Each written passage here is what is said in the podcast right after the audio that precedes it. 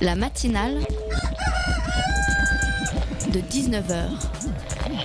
Et bah, c'est une émission qui parle de société, de politique, euh, Culture alternative. On va aussi parler de sport, euh, de gens dans la rue. et l'actualité en règle On générale. va peut-être parler des corbeilles à On linge pas en osier d'Auvergne. voilà, il y aura, il y aura des invités. Sociologues, des invités chercheurs. Les invités ne diront que des choses intelligentes. Ça va peut-être s'étriper un peu de temps en temps, mais La matinale de 19h, du lundi au jeudi jusqu'à 20h sur Radio Campus Paris. Il y a deux jours, Donald Trump déclarait qu'il autorisait la publication du dossier JFK. Des milliers de documents, d'images, de sons, de vidéos concernant l'assassinat du président américain seront désormais jetés en pâture aux journalistes, aux conspirationnistes, aux complotistes, bref, à tous les curieux avares d'informations qui sont sûrement persuadés de trouver des indices que la CIA, le FBI et tous les corps très très précieux des États-Unis d'Amérique n'auront pas trouvés depuis 1963. Et pendant ce temps-là, en France, on écoute avec respect les médias nous raconter, tel un roman, le procès des complices présumés du terroriste responsable des tueries de mars 2012 à Toulouse et Montauban. Non, je ne dirai pas son nom. Le dire, c'est déjà en faire la publicité, et je ne veux pas, même intentionnellement, faire la promotion d'un terroriste qui la cherchait. Entendons-nous bien, chers campusiens, j'adore savoir. Connaître les faits, savoir pourquoi, comment, par qui, de quelle manière. Je défends le droit à l'information et le droit des médias. Mais jusqu'où notre curiosité est-elle bénéfique ou éthique? Avons-nous besoin d'avoir un guide sur la manière dont un terroriste a tué un président? Avons-nous besoin de savoir le nom du meurtrier alors que c'est précisément la notoriété que recherchent ces fous? Pourquoi savoir dans le détail comment ces fous s'y sont pris au risque de donner des idées à d'autres fous? Où placer la frontière entre curiosité, besoin de transparence et voyeurisme Je te laisse en juger, cher auditeur. Ici, nous parlerons ce soir d'enquête et d'intrusion aussi, d'un droit à l'information utilisé pour dénoncer. Nos invités nous donneront d'ailleurs sûrement leur avis. La matinale de 19h, ça commence maintenant. La matinale de 19h, le magazine de Radio Campus Paris. Et autour du micro, nous accueillerons Gilles Alvarez, le directeur de la Biennale Nemo, la Biennale des Arts Numériques 2017. Elle a commencé depuis le 4 octobre et se poursuit jusqu'en mars. Six mois pour nous en mettre plein les yeux pour tout l'hiver. Cécile a décortiqué le programme, elle mènera l'interview avec panache. Mais tout d'abord, nous allons parler d'une association qui défend notre droit à l'information, justement.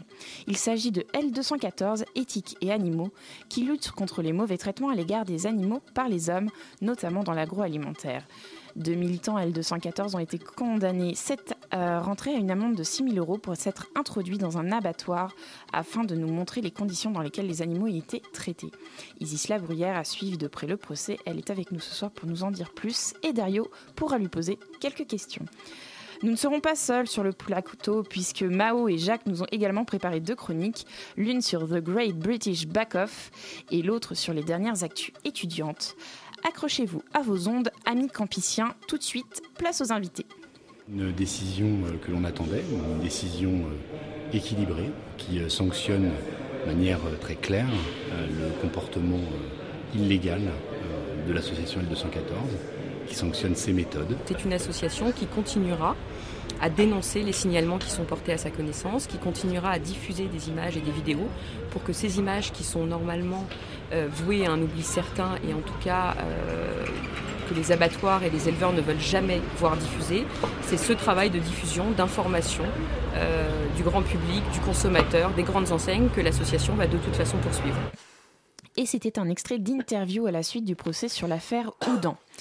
Isis de la Bruyère nous vient du département des enquêtes de l'association L214. Elle a notamment traité une affaire dont le procès vient de se terminer le mois dernier, l'affaire Oudan. C'était le 4 septembre et deux militants de l'association étaient condamnés à payer, étaient condamnés à payer 6 000 euros d'amende pour s'être introduits dans un abattoir de Oudan, dans les Yvelines, y avoir filmé les conditions d'abattage porcin, pardon, et avoir diffusé les images. Elle va nous en dire plus tout de suite. Bonjour Isis. Bonsoir. Excuse-moi, Isis, pardon. J'ai irrité ton prénom. Et euh, Dario est à mes côtés, du coup, pour euh, poser plein de questions à Isis. Salut Dario. Salut. Alors, on dit que cette affaire, c'est une première parce que euh, d'habitude, ce sont les salariés qui s'introduisent euh, dans, dans l'usine, qui introduisent des caméras et qui diffusent les images. Euh, là, c'est un peu particulier. C'est vous qui êtes entré, donc c'est une association, c'est un, des acteurs extérieurs. Comment ça se fait? Est-ce que vous avez eu contact avec les salariés? Est-ce qu'ils avaient peur d'agir? Est-ce que vous avez été obligé d'agir par vous-même? J'ai pas de son. Eh bien, en fait, euh, les salariés dans, ce cas-là, effectivement, on avait, euh, reçu une alerte euh, de quelqu'un qui a accès à l'abattoir. Malheureusement, le lanceur d'alerte n'avait pas la possibilité de filmer euh, ce qui se passe dans le puits de CO2. En fait, dans cet Ouais. abattoir, les cochons sont gazés. Alors, c'est euh, une méthode assez décriée puisqu'elle est hyper violente pour les animaux.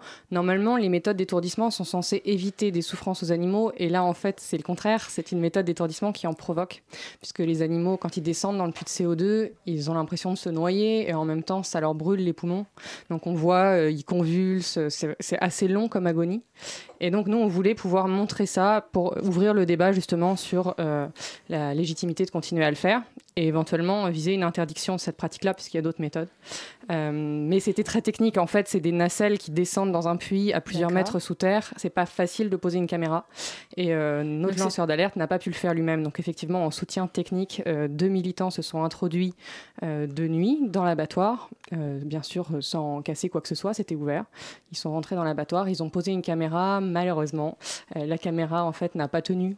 Euh, après est quelques heures, elle est tombée. Mais Et oui, zut. mais en fait, c'est parce que les cochons dans cette nacelle, c'est tellement violent ce qu'ils vivent qu'ils se jettent contre les parois. Et euh, le choc a fait à un moment tomber la caméra qui, du coup, s'est- est tombée au pied d'un d'un employé qui, bien sûr, euh, a appelé la gendarmerie. Alors du coup, on, on est, vous est- tu expliques ça euh, très bien, Isis, mais euh, il faut quand même qu'on rappelle, euh, l'étourdissement en France, c'est légal sur les animaux. Ben oui, justement, c'est dans le but de les protéger. En fait, on s'est on s'est dit que ça fait déjà quelques décennies que plutôt que de les saigner euh, à vif en pleine conscience, ce qui est pourtant le cas de l'abattage rituel. Et alors, pourquoi on les saigne à vif aussi? Est-ce qu'on peut pas juste les tuer? Non, c'est parce qu'on a en besoin de récupérer le sang. Il faut que l'animal soit vidé de son sang. Donc tout abattage est un égorgement. Oh là là. ce qu'on peut faire pour limiter les souffrances, c'est de rendre les animaux insensibles à la douleur de l'égorgement, donc de leur faire perdre connaissance avant. Il y a trois méthodes pour ça. Ça peut être euh, un pistolet à tige perforante qui vient défoncer le crâne. On l'utilise principalement pour les bovins, les chevaux, etc. Les gros animaux. Donc c'est euh, voilà une tige qui défonce le ouais, cerveau non, et qui entraîne normalement une perte de conscience si c'est fait euh, correctement immédiate. L'autre méthode, c'est la pince à électronarcose qui est appliquée donc sur la tête. Notamment, ça, ça peut se pratiquer sur les cochons, sur les, aussi sur euh, les, les moutons, sur les volailles aussi, on pratique ça. Euh, et donc, normalement, le courant, l'électricité, euh, pareil, provoque euh, un étourdissement. Il y a des reprises de conscience régulièrement, tous les animaux sont pas pareils, réagissent pas pareil au voltage, Oui, donc il y a aussi on des peut être ratés. plus ou moins euh, résistant. Bien sûr. Et la troisième méthode, c'est donc le gazage. Le fait de, de plonger euh, les cochons dans euh, une concentration de CO2. Et là, le problème, en plus euh, que cette concentration en elle-même, elle est euh, douloureuse, les cochons, ils descendaient trop doucement, en fait, dans cette concentration, ce qui fait qu'ils ne- n'en avaient pas directement la dose qui entraîne une perte de conscience. Donc, ils avaient, entre guillemets, le temps d'en profiter, Mais avec des grosses guillemets, Ouais. avant de, de perdre connaissance. Et ça, bah, on trouve vraiment ça dramatique et on voulait la preuve par l'image pour justement pouvoir ouvrir le débat. On l'avait déjà filmé une fois à l'abattoir d'Alès Ouais. Et euh, c'était vraiment des images exclusives, ça n'avait jamais été filmé. Mais c'est des problèmes techniques ou c'est parce que euh, de base l'outil fait que ça va euh, engendrer de la torture chez l'animal? Bah, il y a les deux. De base, c'est effectivement décrié par la communauté scientifique le fait de, de gazer les animaux parce que c'est aversif. En soi, le CO2 est un gaz aversif, donc douloureux. Mais en plus, dans cet abattoir, il y a aussi effectivement un problème de machine qui euh, fait que les animaux ne sont pas directement dans une concentration suffisamment forte pour perdre connaissance rapidement. Mais du coup, est-ce que vous pensez qu'il sera possible un jour d'avoir une industrie agroalimentaire qui tue les animaux sans les torturer avant? Bah, pour l'instant, ça n'existe pas. Euh, tout ce qu'on voit, nous, dans les abattoirs, c'est que les animaux sont en grande souffrance. Il n'y a aucun modèle dans aucune usine, même en France, même dans certains pays euh, très protecteurs, où justement l'animal euh, n'a pas de souffrance. Alors, au moment de la mise à mort, s'il a été insensibilisé, effectivement, euh, il ne sent pas forcément euh, l'égorgement. Mais par contre, ce qu'il faut savoir, c'est que les animaux à l'abattoir ont bien conscience d'où ils sont. Ah oui, bien sûr. Euh, il y a une résistance très forte de la part des animaux. On les voit vraiment reculer. Ils savent ce qui va leur arriver. Ils sentent aussi l'odeur du sang, les cris des autres, etc. Donc il y a aussi une détresse psychologique très forte pour les animaux à l'abattoir. Et ça, bah, non, on ne peut pas la, on peut pas la supprimer. Et ça, ça n'est pas possible. Et au-delà de ça, nous, ce qu'on veut questionner aussi, c'est notre légitimité à les mettre à mort. C'est-à-dire qu'au-delà du fait qu'en plus on les maltraite et, euh, et qu'ils souffrent, vous parliez de torture, c'est vraiment le mot qu'on peut utiliser, mais en plus de ça, euh, on n'en a pas besoin de les, de les tuer, puisqu'on n'a Oui. pas besoin de les manger. Alors ça, pour le coup, c'est un autre débat, mais c'est Mm. vrai qu'on peut en parler. Euh, vous, vous seriez dans, dans ton association, donc c'est L214. On en parlait en antenne justement avant que l'émission commence. Il y a une grande partie de votre association où euh, les personnes sont véganes, voire euh, n'utilisent quasiment pas de matière animale. Euh, Est-ce que ça fait partie d'L214 euh, de prôner le végétarisme ou tu, penses que vous êtes quand même encore, comment dire, nuancé? C'est-à-dire que dans l'idée de L214, euh, une, une alimentation avec des animaux est possible sous certaines conditions? Alors, à la base, nous, ce qu'on cherche à faire, c'est informer sur ce que vivent les animaux. En fait, le constat qu'on en tire, c'est que c'est dramatique. Et une des solutions très pratiques à la portée de chacun pour justement résoudre euh, bah, ce problème, c'est d'arrêter de consommer les animaux. Et c'est pour ça qu'effectivement, euh, on propose euh, aux gens de tenter l'alimentation végétalienne pour, euh, qui donc exclut tout produit d'origine animale dans l'alimentation, puisque effectivement on sait maintenant que ça n'est pas nécessaire de les manger. Mais peut-être au moins réduire, parce Bien qu'on sûr, sait que c'est pas la temps- consommation qui est problématique, c'est véritablement la surconsommation. Alors même, même la consommation tout court, c'est-à-dire qu'à l'heure actuelle, il y a deux problèmes, c'est un problème à, à deux, à deux- deux rythmes. On a d'abord effectivement cette urgence de faire cesser la tuerie de masse. Comme tu le dis, effectivement, c'est une surconsommation qu'entraîne des cadences, etc. Mais nous, ce qu'on a pu montrer, c'est que même dans des petits abattoirs où il n'y a pas de cadence euh, vraiment effrénée, euh, où les animaux sont, on a le temps de les tuer, pour autant, il y a énormément de violence. Euh, L'abattoir du Vigan, qui est un des plus petits abattoirs de France, a été le premier abattoir à être condamné par la justice suite à justement à une enquête qu'on y a fait. Et euh, un de ses euh, employés a été condamné pour acte de cruauté. C'est la première fois qu'un employé d'abattoir a été condamné pour acte de cruauté. Donc vraiment de la torture sur les animaux. Et c'était le plus petit abattoir de France. Donc en fait, on se rend compte que c'est un problème qui n'est pas lié en réalité. Il n'y a pas, euh, nous, on, on considère qu'il n'y a pas de légitimité à mettre à mort un individu. Euh, qui veut le vivre, qui a une, une- un intérêt personnel à continuer sa propre vie euh, pour notre plaisir. Voilà. Donc, Ouais, mais euh, là, euh, je, j'entends ce que tu dis, mais euh, je vais me faire l'avocat du diable parce que on est dans un débat. Il y a plein de gens qui te diront, oui, mais ces animaux-là, ils seraient jamais nés si l'homme n'avait pas été là. Mais tant mieux. Tant mieux parce que leur vie, en fait, depuis le début, est un long processus de souffrance. Ils sont nés, ils ont été séparés de leur mère, quasiment tous. Euh, pour beaucoup, ils ont subi des mutilations. Aujourd'hui, l'élevage français, c'est principalement un élevage industriel. Même si on nous vend, euh, les filières nous vendent sous couvert de quelques vaches qui sont encore dans les champs, un- une agriculture raisonnée. En et, réalité, et on voit que celle-là dans les pubs. hein, Exactement. euh, en réalité, pour prendre l'exemple des cochons, puisqu'on parlait de l'abattoir d'Oudan, 95% des cochons sont sur caillebotis, c'est-à-dire sur béton, sans aucun accès à l'extérieur. Oui, ils savent pas ce que c'est clair, ça c'est sûr. C'est clair. Et en plus, ils, oui, ils ne savent même pas ce que c'est que la liberté. hein. Les mères, elles sont en cage, elles ne peuvent pas se retourner la moitié de leur vie. Donc c'est vraiment des conditions de vie qu'on leur impose qui en plus sont dramatiques. Et puis ce sont des espèces qu'on a croisées au fil des décennies pour produire toujours plus. C'est pas des espèces qui existent euh, naturellement. D'ailleurs, elles, ne sont pas viables. La plupart des volailles à l'heure actuelle sont stériles. C'est pas des animaux qui pourraient vivre plus, plus longtemps si on leur rendait leur liberté. Donc effectivement, ne pas les faire naître, c'est leur éviter cette vie de souffrance qui en plus finit sous les couteaux pour rien. Mais du coup, pourquoi avoir choisi l'abattoir d'Oudan en particulier Des signalements ou des événements qui Alors oui, on avait effectivement euh, un lanceur d'alerte qui nous avait pointé du doigt qu'il y avait des maltraitances, ce qui a été confirmé. hein. On voit notamment euh, dans une enquête qu'on a rendue publique euh, en hiver dernier, qui a été présentée par le comé- comédien Guillaume Meurice. On voit que les cochons sont par exemple battus, qu'on les pousse dans le, le couloir de la mort avec un aiguillon électrique, qu'il est utilisé y compris sur la tête, etc., ce qui est extrêmement violent. Donc ça, c'était une première chose. Et puis parce que c'est un des quelques abattoirs en France qui gazent les cochons. Et c'est cette méthode-là qu'on voulait dénoncer. C'est pour ça qu'on a choisi cet abattoir.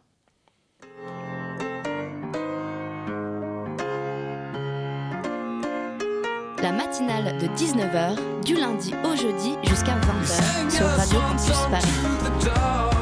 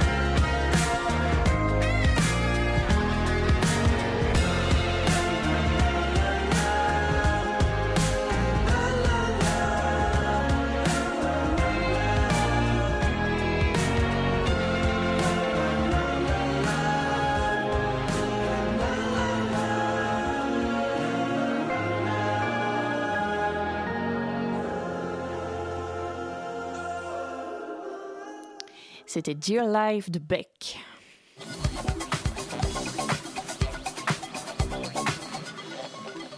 Et nous sommes toujours avec euh, Isis Labruyère, qui est de L214, Éthique et Animaux, une association qui défend le droit des animaux, et qui s'est fait réprimander lors d'un procès parce qu'elle s'était introduite dans une usine, l'usine de Houdan, et qu'elle avait ouais. filmé et que la caméra est tombée et que quelqu'un l'a vue et quelqu'un a appelé la police. C'était terrible.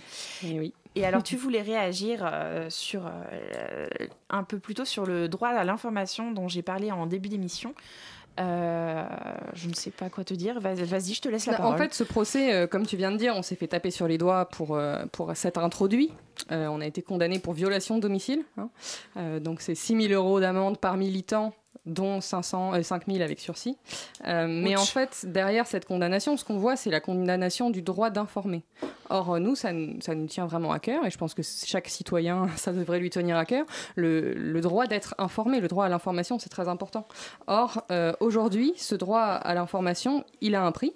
Donc euh, voilà, on accepte euh, la, condamnation euh, dans ce procès-là, mais ça serait bien qu'à l'avenir, il soit vraiment pleinement reconnu, ce droit à l'information, qui nous permette d'agir, et que l'intérêt général, l'intérêt des animaux soit plus important finalement que la protection d'intérêts privés, comme là c'est le cas. Mais alors justement, là, il y a un problème parce qu'en fait, t'as pas du tout la loi avec toi, étant donné que comme c'est légal, les pratiques que tu dénonces, et qu'en même temps, tu revendiques un droit à l'information, mais dans un cadre privé, où on respecte les lois, euh, Mm. comment vous vous en sortez de ça? Parce qu'en fait, vous êtes des rebelles, vous êtes des hors-la-loi. Bah, le problème, c'est que pour faire avancer les lois, à un moment, il faut des éléments à poser sur la table pour ouvrir un débat. Et si on veut que le gazage un jour soit interdit, ce qui serait quand même euh, vraiment euh, bien, et puis ça semble quand même assez urgent, il faut à un moment, effectivement, les images, il faut des éléments factuels pour pouvoir en parler. Sinon, effectivement, on est dans un cercle vicieux où on ne peut pas en parler parce qu'on ne le sait pas, et on ne le sait pas parce qu'on n'a pas le droit d'en parler. Enfin, c'est pas, pas possible. Donc, pour sortir de ça, effectivement, il faut aller plus loin que euh, juste euh, s'informer sur Wikipédia. Il faut des gens qui aillent vraiment chercher l'information sur le terrain. On aimerait bien, bien sûr, que l'abattoir euh, lui-même rende public dans la ce genre de choses. Mais malheureusement, les abattoirs n'ouvrent pas leurs portes, sont pas du tout transparents. On ne là, faut pas compter sur une filière qui a des intérêts économiques à défendre pour qu'elle communique de façon transparente sur quelque chose d'abominable qui se passe en ces murs, évidemment. Mais du coup, pour que nos auditeurs euh, fassent mieux leurs courses et choisissent éventuellement des produits qui sont moins souffrants, enfin qui, qui ont moins souffert, Plus euh, qui- meilleur.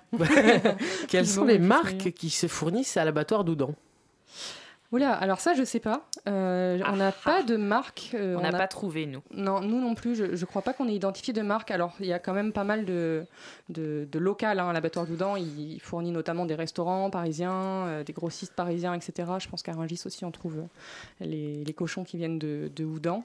Mais j'ai pas, on n'a pas identifié de, de marque, pour le coup. Mais du coup, comment on fait pour manger de la viande saine aujourd'hui quand on habite dans la vie, en ville? On choisit des labels en particulier Parce qu'on peut pas tous aller à la ferme.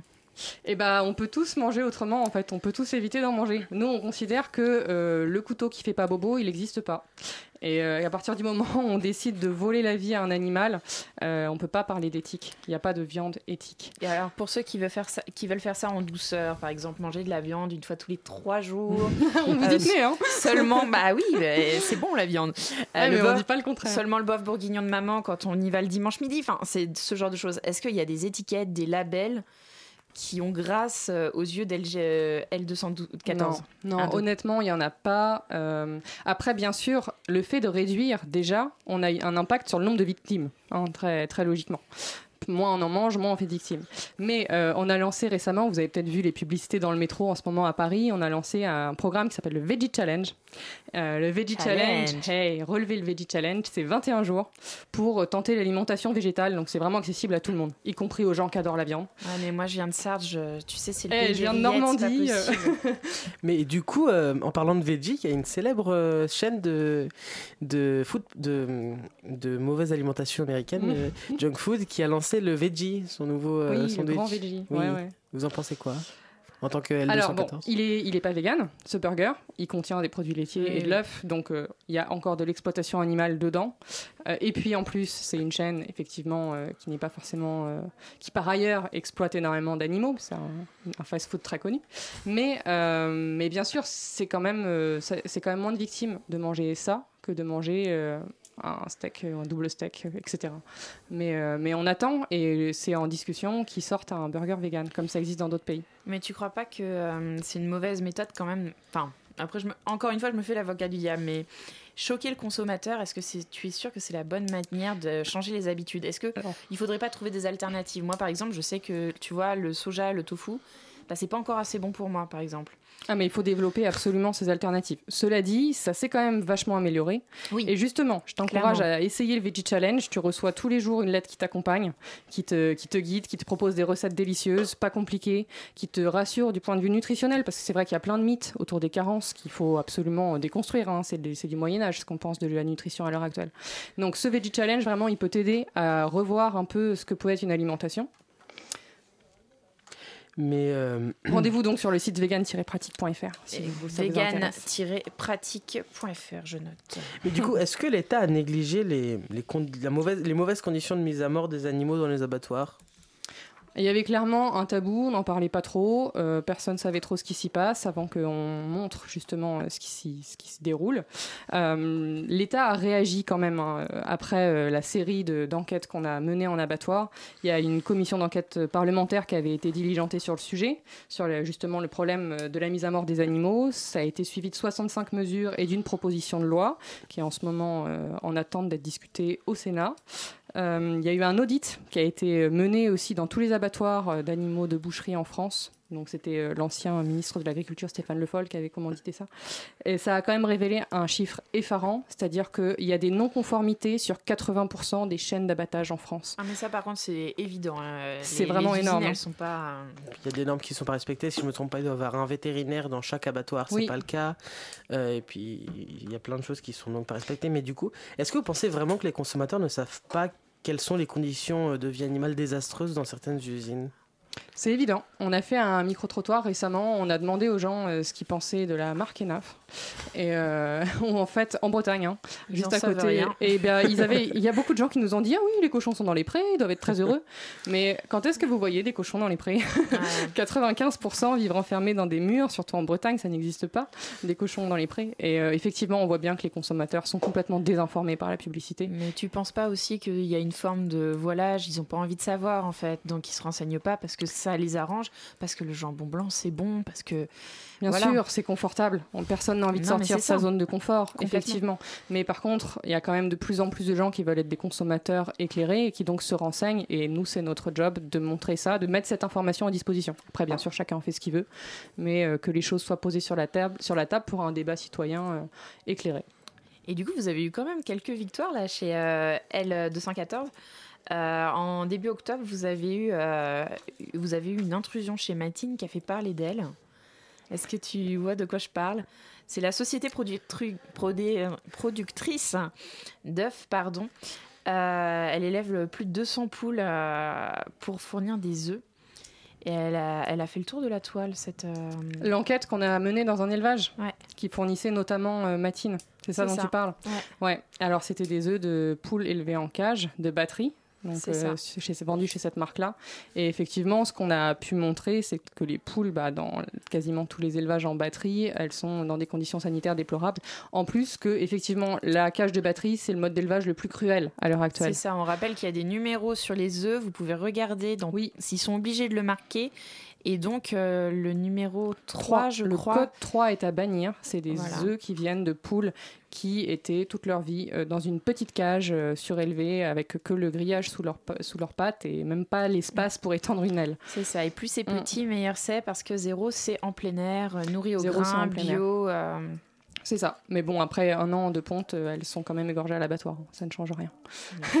D'où, tu vois, on en revient quand même à, à la solution, une solution en tout cas, qui serait de se passer complètement de produits issus de l'exploitation animale, puisque on n'a pas besoin de manger des œufs, même si c'est bon, on n'en a pas de nécessité biologique. Mais du coup, quelle place donner aux animaux dans notre société et comment est-ce que vous imaginez l'avenir? Eh ben, si on est optimiste, euh, on peut espérer des rapports qui ne soient pas basés sur la domination avec les autres animaux, euh, des rapports effectivement où chacun pourrait euh, vivre sa vie, puisque tous les animaux et pas uniquement l'humain a envie de vivre sa vie et libre. Donc ça c'est très optimiste. On espère que peut-être notre société évoluera un jour vers plus aucune discrimination, y compris sur le critère de l'espèce. Mais à plus court terme, qu'au moins les formes les plus cruelles infligées aux animaux, notamment des modes d'élevage, on parlait des, cages de batterie, voilà, que dans les abattoirs, effectivement, les animaux souffrent moins. C'est un petit premier pas que notre société pourrait faire dès demain qui ne serait pas euh, difficile à franchir. Et, euh, et, ça, on espère vraiment le mettre en place maintenant. En tout cas, on y travaille activement. Merci beaucoup à toi, Isis. Donc, c'était Isis de la Bruyère. Pour plus d'informations, vous allez sur L214, éthique et animaux. Vous pouvez consulter euh, leur site internet, donc l214.com. Et si vous voulez faire le Veggie Challenge, parce que hey, c'est un sacré challenge, euh, vous pouvez taper donc vegan-pratique.fr. Bon courage pour continuer ce combat, Isis. Merci beaucoup de votre invitation. Ah bah, écoute, c'était avec plaisir. Euh, merci Dario pour tes questions. Tout de suite, c'est notre deuxième invité qui nous présente la Biennale des Arts Numériques, la, la Biennale Nemo. Mais avant, c'est la chronique de Mao.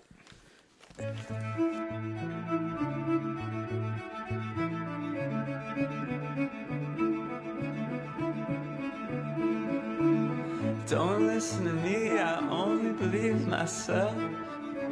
So I'm going somewhere to do that alone. And then I see it, the light falls through and all of it don't seem so hard. Do you ever get the sense you're watching someone else? Your face against the glass across 11th Ave. Some people say they know, they never really know. They all wait for something that never comes to them. But all of these dreams keep coming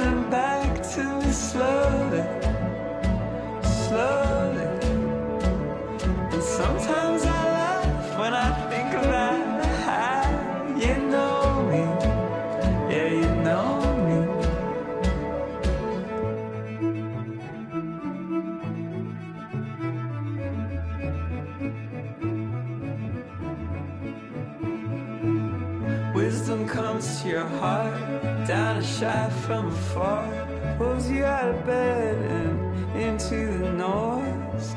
Whoever's up this late, you really still awake. Why can't you go to sleep like everybody else? And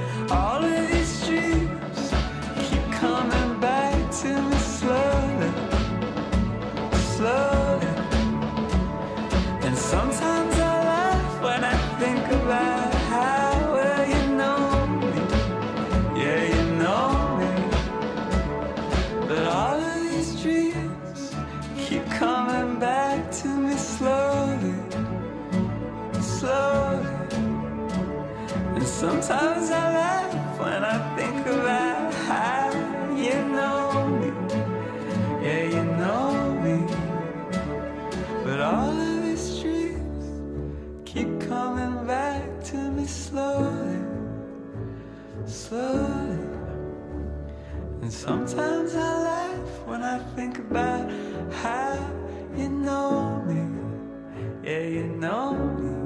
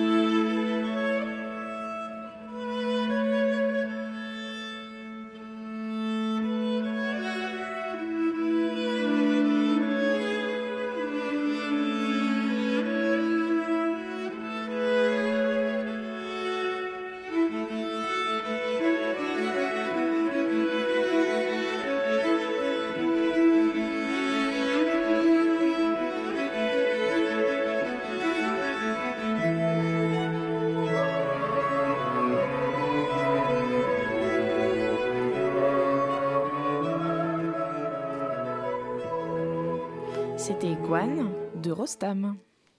La matinale de 19h du lundi au jeudi jusqu'à 20h sur Radio Campus Paris. Et Mao est avec nous ce soir. Euh, salut Mao. Salut. Et alors tu viens nous parler de télé-réalité. Oui, mais pas de n'importe quelle émission. Ceux qui auront reconnu cette douce musique et pour les autres, apprêtez-vous à découvrir The Great British Bake Off GBBO pour les intimes. D'abord le concept. GBBO, c'est une émission de cuisine à la Top Chef, ou plutôt le meilleur pâtissier, puisque le show de M6 est directement inspiré d'outre-Manche. D'ailleurs, je vous plante le décor, recopié à la lettre dans la version française. On est loin d'une cuisine en inox, toute la compétition se déroule dans une grande tente blanche au cœur de la campagne anglaise. L'intérieur est pastel, les plans de travail sont en bois peint, il y a des, des, guirlandes colorées et des mugs pour le thé des candidats. Ouais, on est en Angleterre, quoi. Exactement. On commence donc avec 12 personnages lambda, femmes et hommes, jeunes et vieux, qui viennent de tout le royaume, car oui, c'est dans le titre, le bake-off est délicieusement british. Ensuite, un jury, ils sont deux, Paul Hollywood, yeux perçants et bouc argenté. Un peu trop de temps passé dans la cabine UV, le bad cop du jeu. Et puis il y a Marie Berry, légende de la pâtisserie anglaise, ravissante petite dame, très poche, dont la plus grande hantise sont les soggy bottoms, autrement dit les fonds de tarte tout mou, pas assez cuits. J'imagine qu'il y a aussi des épreuves avec tout ça Tout à fait, elles sont au nombre de trois réparties dans un week-end. Le Signature Challenge, une, recette à laquelle les candidats doivent apporter leurs pâtes tout en étant efficaces. Ensuite, le Technical, une recette à l'aveugle, peu d'instructions et un temps très limité.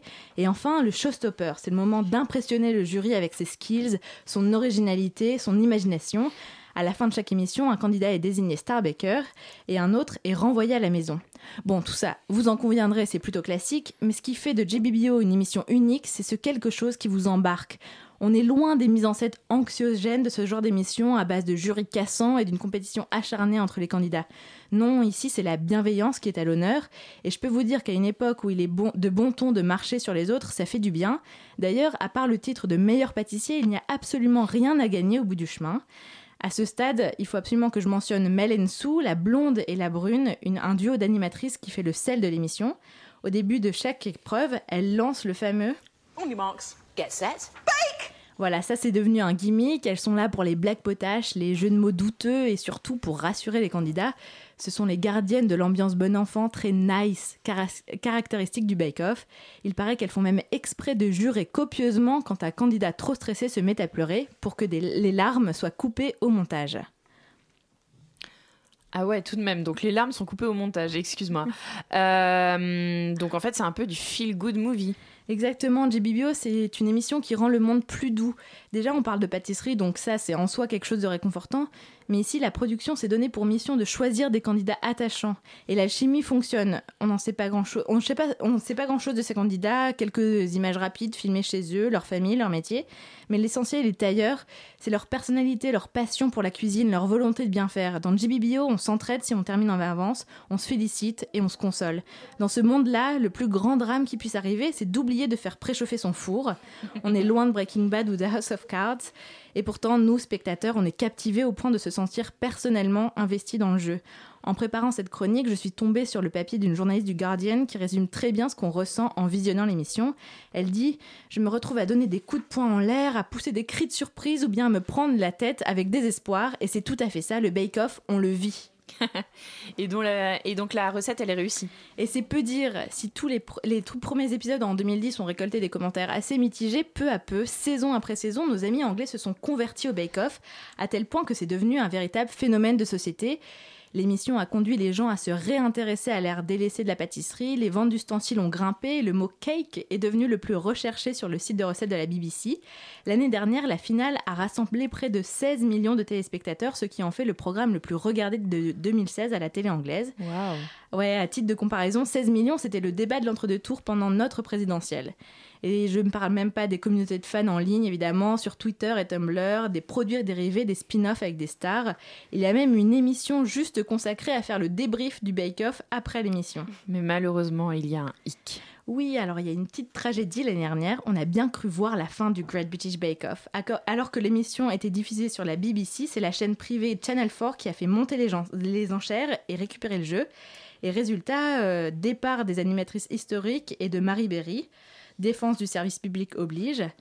Mais cette année, force est de constater que la nouvelle saison est fidèle à celles qui ont fait le succès de GBBO. Marie Berry a été remplacée par Proulis, plus rigolote à mes yeux, personnellement. Et ce sont deux autres humoristes, Noel Fielding et Sandy Toxville, qui ont pris le relais de l'animation. Donc le décor est là, les candidats sont toujours aussi choux, pas de doute, à part les coupures pub, on retrouve tous les ingrédients. Donc pour terminer, n'hésitez pas, jetez-vous sur le Great British Bake Off. Et moi, je, je file mater la demi-finale ce soir. bon, en tout cas, merci pour cette découverte. Hein, si vous avez envie d'aller voir la demi-finale, donc ce sera ce soir. Et c'était donc The, Grace, The Great British Bake Off. La matinale de 19h. Et notre deuxième invité n'est pas moins que directeur de la Biennale Nemo. Vous aimez les arts, vous aimez le numérique, vous adorerez les arts numériques. Et c'est justement la Biennale des arts numériques que Gilles Alvarez va nous présenter aujourd'hui. Bonjour Gilles. Bonjour. Vous allez bien? Très bien. bon. Et avec nous dans le studio, il y a aussi Cécile. Salut Cécile. Salut. Et alors Cécile, tu as plein de questions pour notre invité. Ah oui, parce que ça m'a beaucoup intrigué, cette biennale qui s'intitule Nemo. Pourquoi Nemo? Alors, pourquoi Nemo? Bon, D'abord, euh, on est un peu le, le bake-off de, l'art numérique aussi, il faut, faut, le dire. Hein. Mais euh, Nemo, en fait, c'est tout simplement euh, une référence à Winsor McKay, qui est le, un dessinateur de bande dessinée, qui a écrit, enfin, qui a dessiné Little Nemo in Slumberland, qui est, une, qui est à la fois une des premières bandes dessinées, et puis aussi, tout simplement, qui a fait le tout premier dessin animé qui s'appelait Gertie the Little Dinosaur. Donc c'était avant que Nemo soit plutôt orienté euh, art numérique, on était plutôt sur le, les nouvelles images, le, cinéma expérimental, etc. Donc euh, c'est à ce moment-là qu'on a trouvé le nom. Et euh, donc Nemo, c'est ni le poisson, ni le chien du président, ni rien du tout. C'est cette, c'est voilà, c'est hommage à l'image animée en fait. Oui, parce que la biennale, elle s'appelle Biennale depuis l'édition 2015-2016, mais avant il y avait déjà un festival. Ça dure depuis combien de temps cette aventure? En fait, on a commencé en 96, je crois, c'est un peu, c'est un peu loin maintenant. Ah oui. Oui, oui. Euh, on a fait à peu près une vingtaine d'années comme festival, et puis euh, on est passé en biennale pour plein de raisons, notamment euh, pour avoir des expositions longue durée. Euh, voilà, des expositions qui durent trois mois et puis d'être une espèce de festival permanent pendant six mois euh, en Ile-de-France. Oui, parce que là, c'est six mois d'événements en tout genre à mettre en place. C'est pas un peu difficile à organiser tout ça? Euh, C'est compliqué, oui, si, si, si c'est un peu compliqué, mais on a une bonne équipe et puis et puis voilà, et puis euh, il faut que les gens aient le temps aussi d'aller voir les expos. Euh, c'est quand même très lourd à mettre en œuvre. Donc quand on montre une trentaine d'expositions comme au 104 par exemple, euh, il y a un potentiel public énorme, il y a un bouche à oreille qui arrive assez vite. Donc on peut pas être dans un format festival où ça dure 4 jours, 5 jours et puis tout le monde s'en va, c'est pas, pas très intéressant. Et là, l'intérêt de cette édition, c'est aussi le décloisonnement géographique. Donc, il y a une cinquantaine de lieux qui sont proposés, de lieux partenaires dans toute l'île de France. Et est-ce que ça correspond à une attente du public francilien?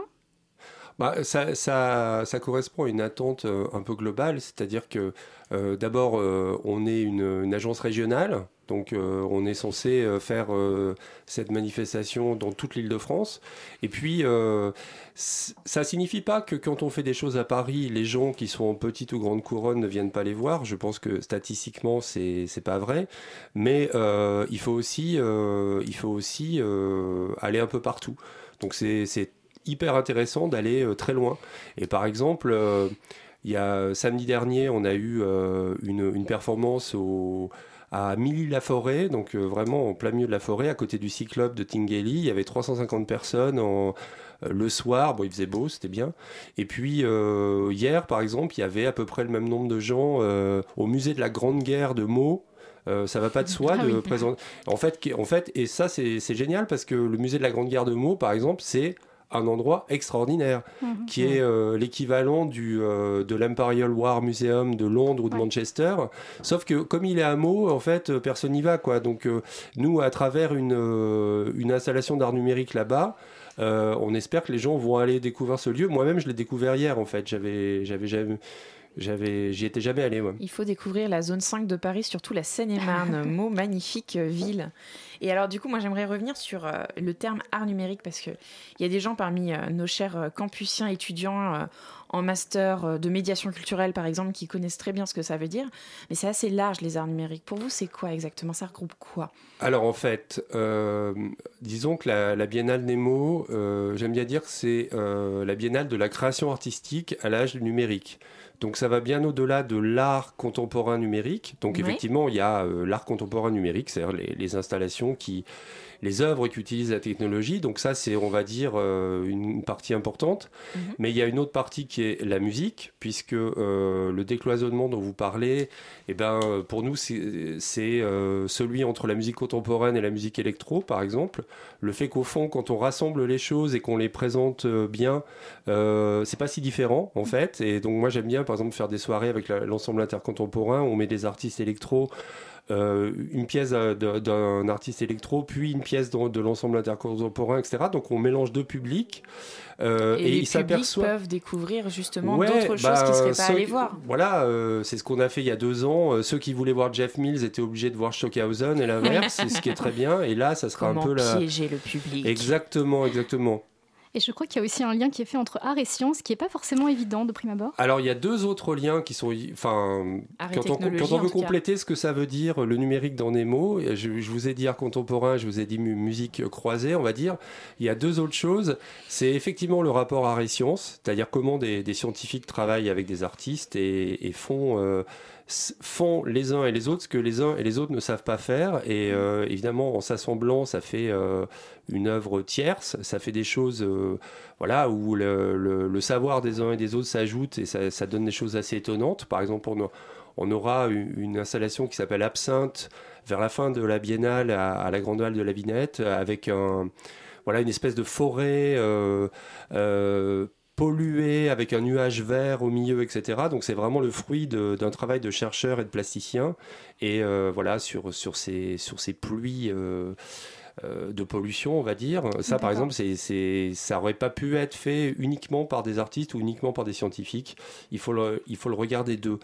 Et le dernier, euh, la dernière euh, incarnation, on va dire, de ce que c'est le numérique, pour moi, et c'est vraiment très important dans cette biennale-là, c'est la manière dont le numérique rentre dans le spectacle vivant en fait. Comment, euh, à travers les nouvelles technologies, on arrive à avoir toutes sortes de nouvelles propositions théâtrales, de danse, etc., qui sont complètement différentes, qui ont un rapport complètement différent à l'immersion du spectateur, à sa participation, euh, l'utilisation de la réalité virtuelle, par exemple, dans, dans, certains spectacles où on a à la fois des acteurs au plateau, puis subitement on demande au spectateur de mettre un casque de réalité virtuelle, ce genre de choses voire même des spectacles sans acteurs, des spectacles de robotique, etc. Donc euh, ça c'est très important aussi pour, euh, pour l'état de l'art aujourd'hui quoi.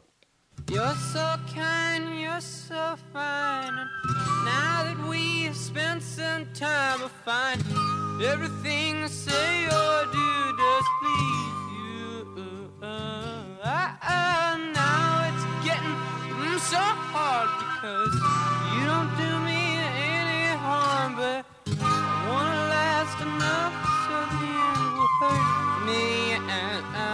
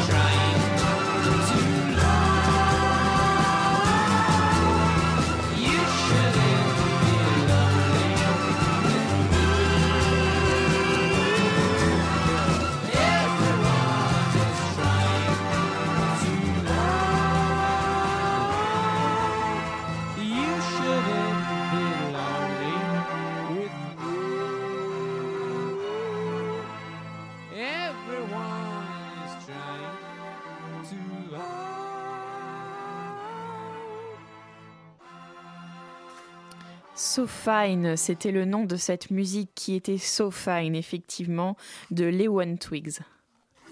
La matinale de 19h sur Radio Campus Paris. Et nous sommes toujours avec Gilles Alvarez, c'est le directeur de la Biennale Nemo, une biennale des arts numériques. Alors, on parlait justement euh, avant euh, cet intermède musical. Euh, qui était très bien d'ailleurs. Je sais pas qui c'était, mais c'est très bien. Bah écoutez, c'était The Lemon Twigs. Je pourrais ah, vous The Lemon le... Twigs. Ok, ok. Voilà, je pourrais vous redonner. Non, mais je, je, vois très bien. Je vois so fine. All right. on parlait de réalité augmentée. Alors, est-ce qu'il y en a dans votre programmation? À un moment donné, vous l'avez évoqué. Euh, non, j'ai parlé de réalité virtuelle. Ah oui, pardon, voilà. j'ai confondu. Euh, non, on n'a pas vraiment de réalité augmentée, mais on a beaucoup de réalité virtuelle, euh, justement dans le cadre du spectacle vivant, avec des, des, des, formes comme ça, parfois pour très peu de spectateurs à la fois. Par exemple, on a une pièce qui s'appelle Les falaises de V, qui raconte une espèce de dystopie dans laquelle les gens, les prisonniers dans le futur, pourront échanger leurs yeux donner leurs yeux à l'État en échange d'une remise de peine ou d'une libération. Et on est mis dans la peau de quelqu'un qui va se faire, euh, qui a décidé de faire cette opération. Tout ça en réalité virtuelle, effectivement, avec un casque. Euh, voilà. Quand on sait que dans la littérature, les yeux, c'était la fenêtre de l'âme et que c'était le symbole, euh, c'est tout en symbole, cette histoire. Absolument. C'est sûr que ça ouvre un champ des possibles absolument incroyable. Est-ce que ça aussi, est-ce que ça vous questionne sur le rapport de la société à ces nouvelles technologies, le rapport entre art et technique? Écoutez, alors là, ça, c'est une question très, euh, très vaste. Moi, je pense simplement à ma modeste euh, place que euh, on est envahi par le numérique, on est domestiqué par le numérique, on est suivi, on est, on est, on est, oui, on, est esclavagisé par le, numérique, et que l'art et l'art est dans une, une, biennale comme Nemo, c'est aussi voilà, des remparts en fait. C'est euh, la dimension critique. Je pense que les, artistes auront toujours une dimension critique, par, même s'ils travaillent avec le numérique, euh, ils ont une dimension euh, critique et ils nous permettent assez facilement de comprendre ce qui nous attend, de comprendre comment la Silicon Valley nous manipule, comment on est esclave de tous ces objets connectés, de, de toutes ces datas, etc. Et, et je pense que oui, ça nous interroge beaucoup, ça. C'est normal qu'on ait un regard critique sur le numérique. Euh, on n'est absolument pas, on est euh, une manifestation artistique et pas une manifestation d'innovation. On n'est pas BA devant euh, la, dernière start-up qui a inventé une appli pour retrouver sa voiture dans un parking. Ça nous intéresse assez peu. Et voilà, donc voilà. Et alors, sans forcément la dénoncer, est-ce qu'on peut pas dire aussi que les, le numérique, toutes ces nouvelles technologies, c'est aussi un formidable vivier d'imagination et de développement artistique. Ça, ça ouvre de, quand même de nouvelles possibilités assez incroyables. Oui, je ne crois pas. ça, peut paraître, ça peut paraître paradoxal quand on s'occupe de biennale d'art numérique, mais non, je pense non, que vous avez le droit. Je hein. pense que c'est euh, le la technologie est un outil et l'art et les arts, c'est là le c'est là où se trouve le formidable vivier de, de créativité. C'est pas euh, c'est pas la technologie, c'est un outil. Oui, tout à fait. Utiliser l'art comme un moyen artistique. Euh. Oui, oui, mais la technologie n'est qu'un outil euh, et euh, il faut, faut, toujours se méfier de la technologie. Et puis il faut aussi laisser la place au hasard, si j'ai bien compris, parce que dans votre programme, vous faites vraiment la part belle au hasard, aux accidents, à la sérendipité. Est-ce que vous pourriez nous en dire un petit peu plus? Est-ce que ça vous a aidé à faire une programmation aussi? Oui, bah moi, c'est vraiment quelque chose qui m'intéresse beaucoup, le hasard. Euh, alors, on oh, bon, c'est une vaste question, mais on l'a pris sur un angle assez particulier, parce que finalement, le hasard, euh, depuis, euh, on va dire, jusqu'au XXe siècle, c'était toujours un problème. C'était un problème en philosophie, c'était un problème euh, dans les sciences, le hasard c'était l'accident, le truc qu'on n'avait pas contrôlé. Et dans les arts aussi, c'était euh, bah, le truc qui a dérapé, qu'on n'a pas contrôlé. Et à partir du début du XXe siècle, euh, à, travers la physique quantique par exemple, on a considéré que, le hasard était une manière de comprendre le réel. Et, dans l'art, depuis Marcel Duchamp, les surréalistes, John Cage, les œuvres ouvertes, etc., le hasard est devenu un outil, un outil à organiser. Voilà, donc en fait, c'est pas le hasard pur, c'est comment les artistes organisent avec le numérique le hasard. Et alors justement, parlons-en un petit peu, parce que là, du coup, c'est euh, six mois euh, d'expositions, de concerts, de manifestations en tout genre. Est-ce que vous pouvez nous dire, euh, nous donner envie d'aller voir une œuvre en particulière bah, je, vais, je, vais, je, vais, vous faire. Euh, Qu'est-ce qu'il y a bientôt? J'ai droit à trois, c'est ça? Allez, c'est parti. Soyons fous. Vos préférés? Bah, non, vous n'avez oh, pas le droit, vous êtes directeur. Oh là là, oh la triche. Non, non, je, je triche pas. Mais euh, non, par exemple, on a un spectacle qui me paraît emblématique de, de tous ces mélanges, mmh. euh, qui s'appelle Entropy. Euh, qui aura lieu le, 31 janvier au théâtre de Colombes. Alors c'est un spectacle d'astrophysique, donc vraiment avec une, astrophysicienne sur scène qui raconte le Big Bang, euh, avec des visuels incroyables d'un groupe euh, qui s'appelle Anti-VJ. Donc Anti-VJ, c'est, ils ont commencé dans le, le, enfin, le, post-VJing, quoi. Enfin, c'est-à-dire vraiment les, les visuels, des visuels extrêmement travaillés, etc. Donc eux mettent en image ce qu'on nous raconte avec, avec beaucoup de data arrive dans tous les sens, etc. Et puis sur scène, on a le groupe Doppler Effect, donc un groupe de techno de Détroit, donc euh, assez mythique, euh, qui est aussi sur scène et qui joue en live en même temps que la conférencière fait sa conférence. Je pense que là, on est vraiment dans les mélanges qu'on aime bien à Nemo. Ça, c'est le premier? Oui. Rapidement, Gilles. ok, ok. Bah, L'autre, c'est évidemment l'exposition principale de, de, la Biennale, euh, qui commence, euh, qui s'appelle L'effet du hasard, puisqu'on a parlé de hasard, qui commence le 9 décembre et qui dure 3 mois au 104. Donc là, c'est 30 installations euh, absolument incroyables. Et je vous invite particulièrement à venir le 9 décembre, le samedi 9, parce que c'est la seule journée où c'est en entrée libre, d'une part. Et d'autre part. C'est gratuit, les gars, allez-y. Bah, c'est gratuit, les gars, allez-y, exactement. Euh, on attend beaucoup de monde ce jour-là. Et puis, euh, ce jour-là, il y aura beaucoup de performances, notamment une performance hyper rigolote avec 170 euh, escargots augmentés. Ah, c'est eux qui font la performance. Ils ont des diodes dans le dos et ils font eux-mêmes la performance audiovisuelle. Ça s'appelle le Pixel Lent et c'est top. Donc, ça, c'est le 9 décembre. Et puis, le dernier coup de cœur, et je vois que vous me pressez, alors, mais le dernier coup de cœur, bah, en fait, c'est demain. Euh, donc euh, un concert à la Gaieté Lyrique euh, qu'on a, dont je pense que c'est là, on a dit que c'était la soirée la plus hot de la Biennale, avec Gazelle Twin, Vatican Shadow et Powell. Donc c'est une assez belle affiche. Et en fait, on a décidé, alors ça, ça, tombe très bien de venir à Radio Campus parce qu'on a décidé aujourd'hui de baisser les tarifs et de, de, faire des entrées à 10 euros ce qui est quand même un peu. Euh, ça n'existe plus, ça, les entrées à 10 euros. Donc si vous allez. Dans le monde étudiant, ça existe encore. Voilà, et ben donc euh, je m'adresse au monde étudiant. Donc euh, si vous allez sur le site de la Biennale, c'est-à-dire www.biennalnemo.fr, il y a ces fameuses places à 10 euros. Et je pense que ça va être une soirée assez incroyable. Génial. Donc la gaieté lyrique, du Big Bang, des hérissons avec des diodes sur le dos. Des escargots, s'il vous plaît. J'ai dit quoi? Des hérissons. Ah, ouf. ça serait dur à placer les diodes sur le dos des hérissons. Ce serait très compliqué. Eh euh, merci Gilles Alvarez d'être venu euh, sur la matinale pour nous présenter la Biennale Nemo. Euh, l'événement donc a lieu dans toute l'île de France jusqu'en mars. Pour vous renseigner et en profiter, vous avez rendez-vous sur labiennalnemo.fr. merci Gilles. Eh ben, c'était un grand plaisir. pour partager en tout cas. Merci Cécile pour toutes tes questions. tout de suite, on retrouve Jacques pour ses actus étudiantes. La matinale de 19h. Et voici venu le moment de retrouver Jacques. Bonsoir Jacques. Bonsoir. Qu'est-ce que tu nous proposes cette semaine? Alors, cette semaine, pas de gros événements, pas de oh. colloques, de forums, de conférences, mais plutôt un miscellané d'idées sorties pour les étudiants, mais pas que. Et on commence tout de suite par la seconde édition du Keep Calm and Come at la mairie du 18e, un événement à destination des étudiants et des jeunes de l'arrondissement. Que vous soyez à la recherche de sorties culturelles, de conseils santé, de ressources associatives ou d'activités bénévoles, le tout dans une bonne ambiance, cette soirée est faite pour vous. Ce sera également l'occasion de découvrir ou d'en savoir plus sur le projet CAPS, pas le jeu à boire qui s'écrit avec un C alors que là c'est un K, ah. mais une initiative pour étudiants voulant s'engager et être solidaires. Le projet CAPS, c'est déjà une vingtaine d'étudiants à vivre en colocation dans un quartier populaire du 18e et qui mènent collectivement un projet de développement social et innovant sur le territoire.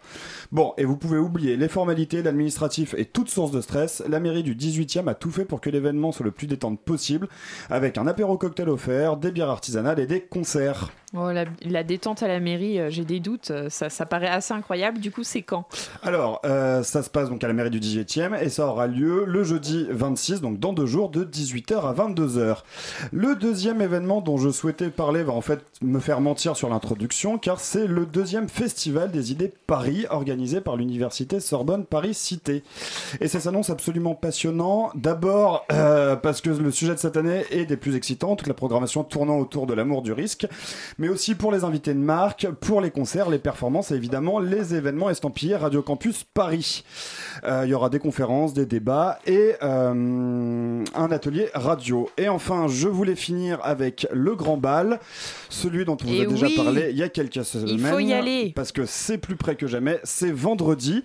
Et on parle donc du grand bal de rentrée de Radio Campus Paris, une soirée qui nous projettera directement en plein milieu des années 50 dans une ambiance rockabilly. Au programme, concert des Spunny Boys, groupe préféré d'Antoine Decaune, show burlesque de Mini Valentine, DJ set de Jackie Banana. Les deux seront d'ailleurs demain à la matinale. Et euh, des tatouages, des fringues, des bijoux, une ambiance de folie et une importante équipe de Radio Campus. Donc on vous attend pour vous saluer. Merci beaucoup Jacques. La matinale c'est fini. À suivre, c'est Paris-Alexandrie. Restez bien accrochés à votre radio. À bientôt. Éteins la télé maintenant. Il est 20h. Radio Campus Paris.